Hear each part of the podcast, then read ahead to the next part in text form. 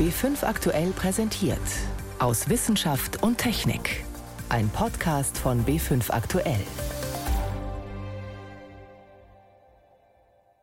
Klimaleugner haben ab heute keine Chance mehr. Das ist ganz wichtig. Dieses Urteil ist eine schallende Ohrfeige in die Gesichter derjenigen, die immer noch versuchen zu argumentieren, den Klimawandel gäbe es nicht. Die Klimaanwältin Roda Verheyen über das überraschende Urteil zum deutschen Klimaschutzgesetz. Wie Klimaforscher dieses historische Urteil bewerten, dazu gleich mehr.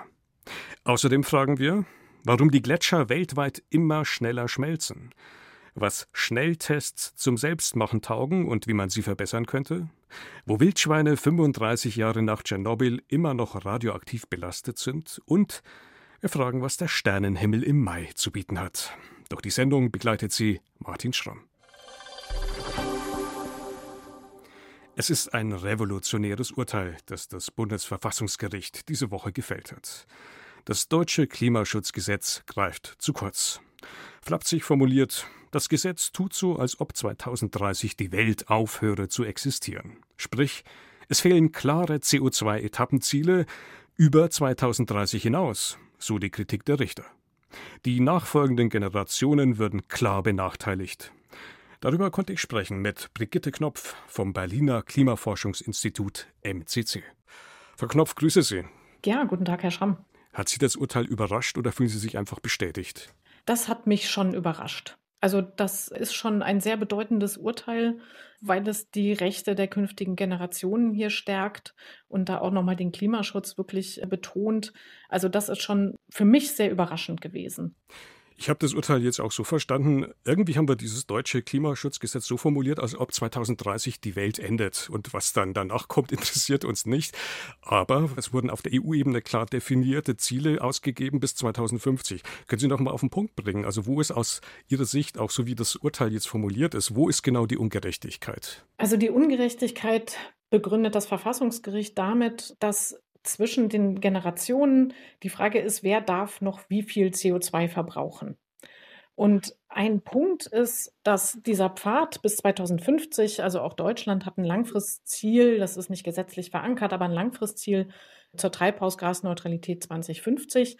Und das Verfassungsgericht sagt, na ja, es könnte möglicherweise schon sein, dass das gesamte Restbudget, was Deutschland da noch hat, bis 2030 schon aufgebraucht ist und das nach hinten raus sozusagen nicht mehr die Möglichkeit besteht, CO2 zu emittieren, dass dann nur noch ganz wenig übrig ist. Und da sagt es, das ist zwischen den Generationen nicht gerecht. Und deswegen muss nun der Gesetzgeber nachbessern, wie sieht denn die Welt nach 2030 aus? Wie soll der Pfad da genau aussehen?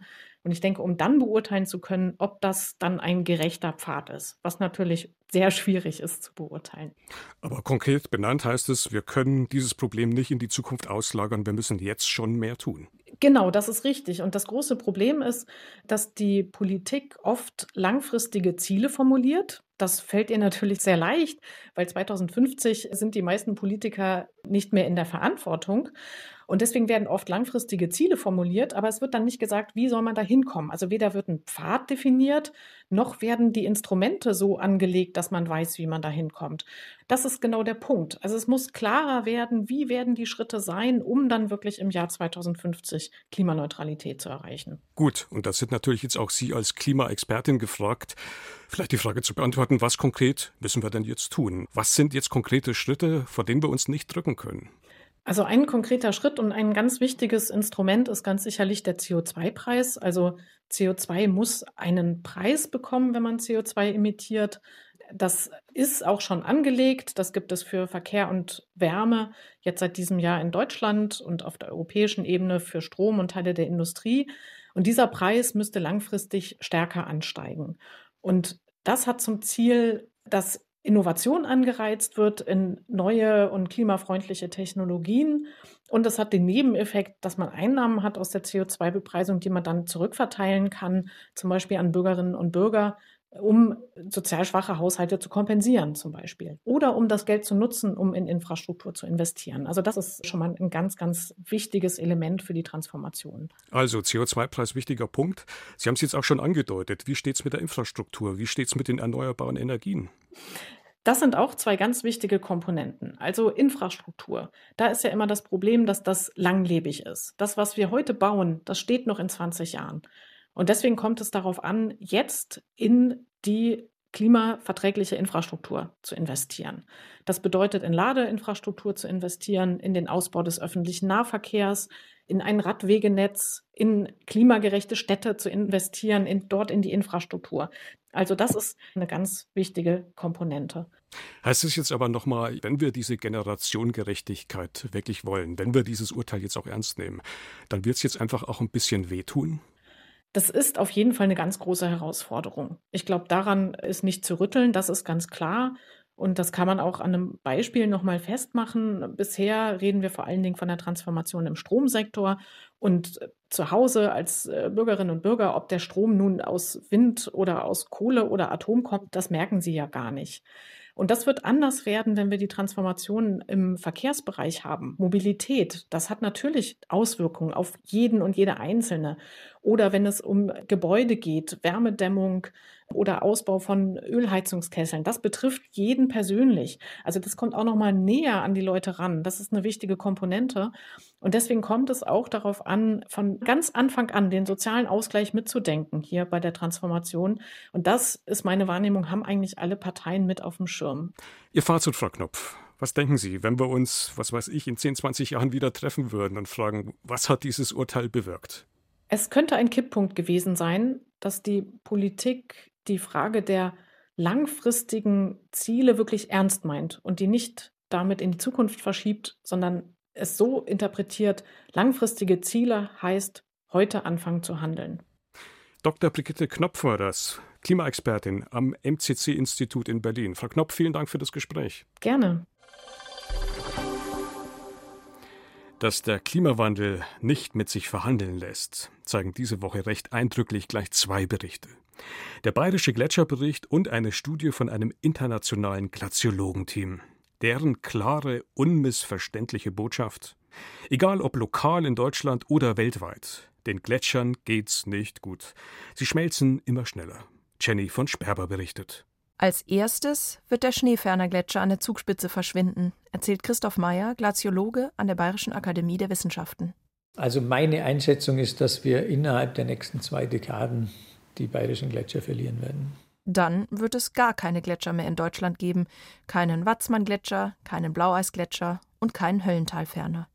Denn die fünf bayerischen Gletscher sind in den letzten Jahren immer schneller geschmolzen.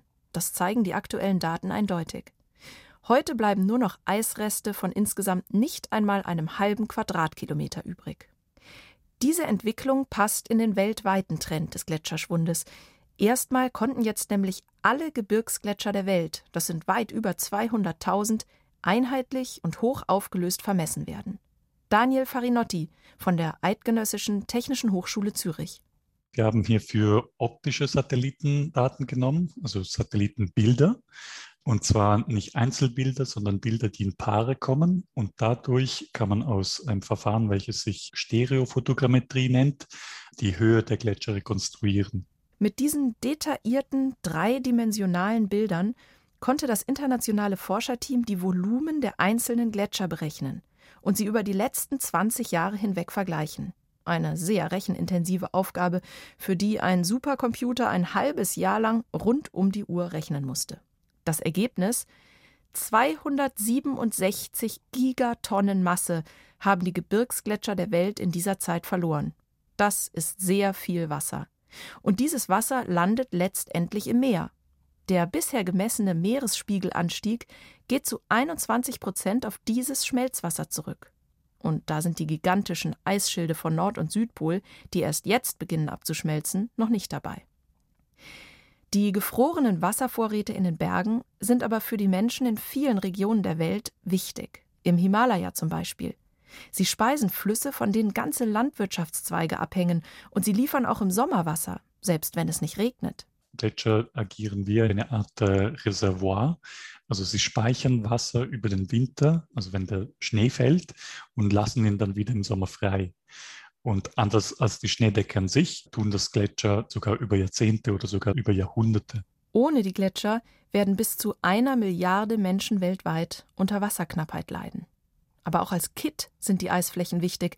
Sie halten die Berge zusammen und wo sie fehlen, kann es zu gefährlichen Felsstürzen kommen. Für Daniel Farinotti sind die neuen, präzisen Daten auch deshalb so interessant, weil sie einen fundierten Blick in die Zukunft ermöglichen.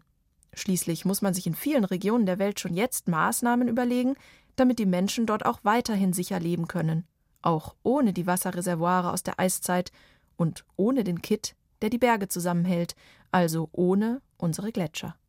Ein Beitrag von Jenny von Sperber war das. Sie hören B5 am Sonntag aus Wissenschaft und Technik im Studio Martin Schramm. Ob zu Hause oder in der Schule, ob verpflichtend oder freiwillig, ob einmal oder doch besser gleich zweimal pro Woche. Bei den Corona-Schnelltests für Schüler und Lehrer hat jedes Bundesland seine eigenen Regeln definiert. Die Idee dahinter ist aber dieselbe. Die Schnelltests zum Selbstmachen sollen das Risiko für eine Ansteckung in den Schulen reduzieren. Und inzwischen ist eine Vielzahl solcher Tests auf dem Markt. Doch man fragt sich, wie zuverlässig sind diese Tests tatsächlich? Und könnte man sie verbessern? Daniela Remus berichtet. Es klingt so einfach. Ein bisschen gurgeln wie beim Zähneputzen, entweder mit einer Kochsalz- oder Wasserlösung, in einen Behälter spucken und schon ein paar Stunden später die Information auf das Handy Infektion mit dem Coronavirus, ja oder nein. In Österreich werden solche Gurgeltests in Pilotprojekten an Schulen bereits eingesetzt, erklärt Michael Wagner, Mikrobiologe an der Universität Wien. Mit der Technik, die wir eingeführt haben, testen wir immer wieder 250 Schulen in ganz Österreich, eine repräsentative Stichprobe. In der dritten Runde dieser Gurgelstudie haben wir nur Kinder getestet, die schon negativ antigen getestet waren, weil sonst wären sie ja gar nicht mehr in der Schule gewesen. Und trotzdem waren noch 0,21 Prozent der Kinder infiziert. Wenn man das dann hochrechnet, sieht man, dass die Antigentests grob 80 Prozent der infizierten Kinder übersehen. Deshalb setzt Michael Wagner auf Gurgeltests, um zuverlässiger auf das Coronavirus zu testen und damit die Pandemie einzudämmen. Die höhere Trefferquote dieser Testverfahren liegt nicht daran, dass beim Gurgeln mehr Probenmaterial zusammenkommt als bei einem Rachen- oder Nasenabstrich, sondern daran, dass der Gurgeltest ein PCR-Test ist, also direkt den Erreger selbst nachweist. Deshalb vergehen in der Regel auch mehrere Stunden, bis das Ergebnis vorliegt. Die Antigen-Schnelltests dagegen zeigen Proteine aus der Hülle des Virus an. Sie sind also auf eine höhere Viruslast angewiesen, um zu reagieren. Auch Christian Drosten von der Charité in Berlin macht in seinem Podcast beim NDR auf ein systematisches Problem bei den Antigen-Schnelltests aufmerksam. Sie reagieren zu spät. Der Antigentest wird erst am Tag nach Symptombeginn wirklich anschlagen. Das heißt, fünf von acht infektiösen Tagen verhindere ich mit dem Antigentest, drei von acht infektiösen Tagen werde ich übersehen. Und dieser infektiöse Patient möglicherweise mit beginnenden Gliederschmerzen, möglicherweise mit gar keinen Symptomen, läuft eben dann in dieser Veranstaltung rum und kann andere infizieren, die nicht geimpft sind. Eine jüngst veröffentlichte Metastudie des internationalen Cochrane-Netzwerks bestätigte die begrenzte Aussagekraft der herkömmlichen Antigen-Schnelltests. Bei symptomatisch Erkrankten entdecken sie durchschnittlich rund 80 Prozent der Infizierten, bei Erkrankten ohne Symptome dagegen nur knapp 60 Prozent. Deshalb arbeiten Forschende weltweit daran, die herkömmlichen Testverfahren zu verbessern. Eine neue Methode sind beispielsweise die sogenannten LAMP-Tests. Sie funktionieren ähnlich wie ein PCR-Test, brauchen aber keine komplette Laborausrüstung, erklärt Lukas Buckelmann vom Max-Planck-Institut für evolutionäre Anthropologie in Leipzig. Er hat einen solchen Test mitentwickelt. Unser Test basiert aber darauf, die RNA, also das Genom des Virus, herauszufinden. Und das ist dasselbe Prinzip wie bei den qPCR-Tests. Und ja, die schlagen normalerweise schon vorher an, bevor man wirklich infektiös ist, kann man mit diesen genombasierten Tests schon feststellen, ob eine Person positiv ist. Die Gurgelproben von bis zu 26 Menschen können bei diesem Verfahren gemeinsam untersucht werden. Eine sogenannte Pool-Lösung, die sich beispielsweise für Schulklassen anbietet. Denn der Test schlägt an, sobald eine der untersuchten Proben positiv ist. Und das in weniger als einer Stunde. Dann verfärbt sich die Probenflüssigkeit und zeigt an, Corona positiv oder negativ. Und das ist mit vergleichsweise geringem technischen Aufwand möglich, betont Stefan Riesenberg, Hauptautor der Studie. Das Experiment an sich, wenn die Spucke, sag ich mal, versetzt wird mit dem Testreagenz, da braucht man schon einfache Laborausrüstung. Also man braucht einen Heizblock, womit man die Flüssigkeit auf um die 60 Grad, 65 Grad erhitzen kann. Und dann braucht man einen Magneten, weil wir fischen nämlich das Virus mit Mini-Magnetkügelchen aus der Flüssigkeit heraus. Und dann braucht man noch Pipetten. Dass dieses Verfahren technisch möglich ist, haben die Forschenden mit ihrer Arbeit zeigen können. Doch obwohl das Verfahren zuverlässiger ist als die herkömmlichen Antigen-Schnelltests, wird es noch kaum angewendet. Denn man benötigt dafür eine, wenn auch minimale Laborausrüstung und das Know-how, damit umzugehen. Logistisch, zumindest zurzeit, noch eine große Herausforderung. Daniela Remus war das über Schnelltests zum Selbstmachen und wie man sie verbessern könnte. In der Sowjetunion hat sich offenbar ein ernster Atomunfall ereignet.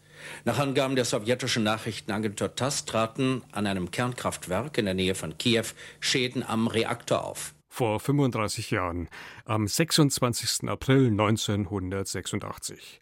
Da kommt es im Kernkraftwerk Tschernobyl zur Katastrophe, zum Supergau. Was damals passiert ist, spüren wir bis heute, auch in Bayern, obwohl gut 1300 Kilometer entfernt vom Unglücksort. Florian Falzeder über die Frage, warum die Staubwolke von damals bei uns immer noch nachwirkt und wer besonders betroffen ist. Vierbeinige Waldbewohner, die sich durchs Unterholz wühlen. Wildschweine. Bis heute sind Wildschweine immer wieder so verstrahlt, dass Jäger ihr Fleisch wegschmeißen müssen. Vielerorts in ganz Bayern auch in Schwabmünchen, wo Jörg Richter gerne auf Jagd geht, strahlt das Fleisch teilweise mit 10.000 Becquerel pro Kilogramm Fleisch. In der Einheit wird die Strahlung gemessen. Wir liegen im Durchschnitt bei ungefähr 1000 Becquerel pro Kilogramm. Und jetzt wissen wir, dass der Grenzwert für Fleisch, was in den Verkehr gebracht werden kann, bei 600 Becquerel pro Kilogramm liegt. Das heißt also schon, der Durchschnitt ist so stark verstrahlt, dass das Fleisch verworfen werden muss. Als im Frühjahr 1986 die radioaktive Staubwolke des Reaktorbrandes über Mitteleuropa zog, landeten in Deutschland gerade mal gut 200 bis 300 Gramm, eine Menge so schwer wie ein Joghurtbecher das macht sehr deutlich, dass eine ganz geringe Menge, im Prinzip ein Joghurtbecher, ein Salzstreuer voll, verteilt auf 100.000 Quadratkilometern, noch Effekt machen kann. Erklärt Heinz Smithal, Kernphysiker und Atomenergieexperte bei Greenpeace. Der Effekt ist aber von Ort zu Ort unterschiedlich. Während manche Orte wie Schwabmünchen sehr stark betroffen sind, merkt man an anderen Orten in Bayern kaum was von der Strahlung. Der Grund, der radioaktive Staub landete mit dem Regen auf der Erde, erklärt die Chemikerin Sigrid Richter vom Bayerischen Landesamt für Umwelt. Wo es geregnet hat, da ist viel Radioaktivität abgelagert worden und das war in Bayern der Fall. Und gerade so im Bayerischen Wald und südlich der Donau hat es damals eben lokal auch relativ starke Gewitter gegeben, sodass dann radioaktive Stoffe aus der Wolke ausgewaschen worden sind und den Boden kontaminiert haben. In Südbayern, Teilen von Schwaben, dem Bayerischen Wald, mancherorts auch in der Oberpfalz und in Oberfranken kann man bis heute noch radioaktive Spuren von damals messen. Verantwortlich dafür ist fast ausschließlich ein Element, Cäsium 137. Die anderen radioaktiven Stoffe von damals sind längst zerfallen, aber das Cäsium-Isotop hat eine Halbwertszeit von 30 Jahren, strahlt heute noch immer fast halb so stark wie damals. Interessanterweise aber nicht überall, wo es damals regnete. Auf offenen Feldern und Äckern etwa ist seitdem viel Cäsium 137 in tiefere Erdlagen gepflügt, weggespült oder fortgeweht worden. Getreide, Gemüse oder Viehfutter von dort heute bedenkenlos ess- oder fressbar. Ganz anders dagegen schaut es aus bei Wildschweinen und Waldpilzen. Der Grund dafür liegt im Wald. Die Pflanzen nehmen die Radioaktivität auf. Das Laub fällt auf den Boden oder sonstige abgestorbene Pflanzenteile sind auf dem Boden, sie verrotten und sie sind dann wieder im Boden und werden wieder von den Wurzeln der Pflanzen aufgenommen. Ein Kreislauf. Das Cäsium landet wieder und wieder auf dem Waldboden und bleibt dort liegen, in der oberen Humusschicht bis 20 cm Tiefe, dort wo vor allem Pilze wachsen. Waldpilze sind also in vielen Regionen Bayerns noch belastet. Allzu viele sollte man nicht davon essen. Wildschweine aber halten sich nicht an menschliche Verzehrempfehlungen. Die Vierbeiner verschlingen in manchen Jahren Unmengen an Pilzen und wühlen im radioaktiv belasteten Waldboden nach Nahrung. Weil die Wildschweine selbst das radioaktive Cäsium nur dadurch wieder loswerden, dass sie es rauspinkeln, der Stoff ist ja wasserlöslich, landet es wieder auf dem Waldboden und strahlt dort so lange weiter, bis es sich zersetzt hat. Nach weiteren 30 Jahren wieder um die Hälfte und wieder und wieder, erklärt der Kernphysiker Heinz Smithal. Vier Halbwertszeiten, ne, das ist dann 2, 4, 8, 16, dann ist man unter einem Zehntel des heutigen Wertes also in 100 Jahren hat man auch schon ein ganz schönes Stück geschafft. Der Supergau in Tschernobyl vor 35 Jahren. Und die bis heute messbaren Folgen. Ein Beitrag von Florian Falzeder war das. Und jetzt ist es Zeit, den Blick nochmal zu weiten. Beziehungsweise den Blick einfach mal entspannt schweifen zu lassen. Und zwar ganz nach oben. Yvonne Meyer nimmt uns mit zu den Highlights am Sternenhimmel im Mai. Im Mai lohnt sich ein Blick in den frühen Abendhimmel. Zwei schöne Abendsterne sind da zu bewundern. Sind natürlich keine echten Sterne, die nennt man nur so, sondern es sind Planeten, Merkur und Venus. Anfang des Monats sieht man den Merkur sehr schön. Der steht bei Sonnenuntergang noch hoch, Richtung West-Nordwest. Bis zum 18. Mai ist die Sicht ideal, doch danach wird er immer dunkler und ab dem 20. Mai wohl nicht mehr sichtbar sein. Macht aber nichts, denn die Venus, die steigt im Laufe des Monats am Horizont in der Dämmerung höher und wird immer besser sichtbar. Das ganze Jahr lang wird sie uns als Abendstern begleiten. Ganz besonders einfach zu finden sind Merkur und Venus in der Nacht vom 13. Mai. Da hilft der Mond. Da ist nämlich die dünne Mondsichel gut ein Finger breit links unter Merkur und vier Finger breit links über Venus. Die zwei Planeten sind dann leicht zu finden, vor allem aber die leuchtende Venus. Die ist nämlich nach Sonne und Mond das dritthellste Objekt am Nachthimmel. Im Monat Mai sind insgesamt fünf Planeten zu sehen. Merkur und Venus, aber auch der Mars am Abend und morgens die beiden Giganten Jupiter und Saturn. Für diese beiden muss man aber sehr früh aufstehen, denn sie verblassen schnell in der Dämmerung der Morgensonne, die ja immer früher aufgeht und die auch für die ersten weißen Nächte in Norddeutschland sorgt. Da wird es fast nicht mehr richtig dunkel in der Nacht und auch hier in Bayern nur ein paar Stunden stockfinster. Das Schöne daran, in dieser Jahreszeit dehnt sich die Dämmerung aus. Und das führt zur blauen Stunde mit ihrem beeindruckenden Farbeffekt, den Maler und Fotografinnen lieben. Bis zu 50 Minuten nach Sonnenuntergang kann die lang werden. Auch Sternbilder hat der Mai zu bieten. Das Frühlingsdreieck über unseren Köpfen und der große Bär ist sehr gut erkennbar. Überstrahlt werden die Sternbilder in der Nacht vom 26. Mai. Da ist Vollmond mit sehr geringer Entfernung zur Erde, ganz ähnlich wie im April. Ein großer Vollmond mit stärkerer Gezeitenkraft als normalerweise. Mehr zum Sternenhimmel im Mai, dem großen Vollmond und den Sternbildern finden Sie unter br.de/slash Sternenhimmel. Der Sternenhimmel im Mai ins Visier genommen von Yvonne Meyer. So viel aus Wissenschaft und Technik. Im Studio war Martin Schramm.